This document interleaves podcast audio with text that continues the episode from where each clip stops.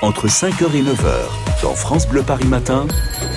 On n'a pas que les transports en commun. Ah, pas que les transports en commun, mais nous avons quand même les euh, gares les plus importantes en Europe. France Bleu Paris vous emmène gare du Nord ce matin. C'est la plus grande gare d'Europe en termes de trafic. 180 millions de voyageurs par an, 700 000 personnes transitent chaque jour dans cette gare. Et forcément, en cette journée spéciale Europe, nous nous devions de faire vivre le quotidien de la gare du Nord. David Kolski, vous êtes aux côtés des voyageurs et travailleurs du matin. Oui, je suis avec euh, Je- Jeanne-Marie et Gilles qui viennent euh, de Paris, direction la Belgique, direction Liège avec le train de 7h49.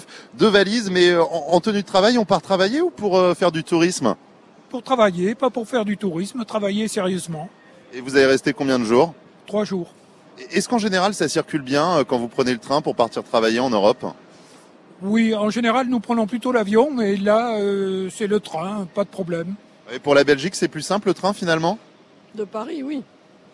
Alors, euh, qu'est-ce que c'est pour vous euh, l'Europe C'est la journée de l'Europe aujourd'hui, ça représente quoi Une unité, euh, d'abord une unité à la fin de la guerre, et puis ensuite une unité au niveau économique, au niveau euh, politique peut-être, mais au niveau et aussi au niveau pratique, parce que circuler en Europe avec par exemple une seule monnaie, c'est quelque chose pour nous d'important.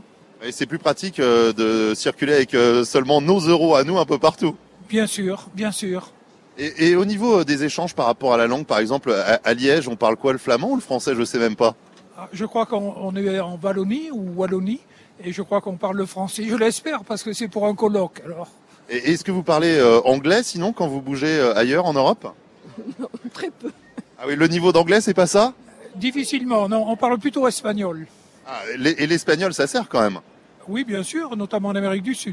Alors, que- quels sont les pays d'Europe que vous avez euh, déjà visités ou dans lesquels vous avez déjà travaillé, hormis la Belgique, comme euh, ce matin vous partez Alors, travailler euh, dans aucun des pays d'Europe, euh, visiter, voyager euh, pratiquement tous les pays d'Europe. euh, je parle de l'Europe aussi bien centrale que de l'Europe euh, atlantique, enfin, ouest. Et vous, madame, vous avez un pays européen euh, favori Euh, C'est pas facile comme question. hein. La France, la France, la France.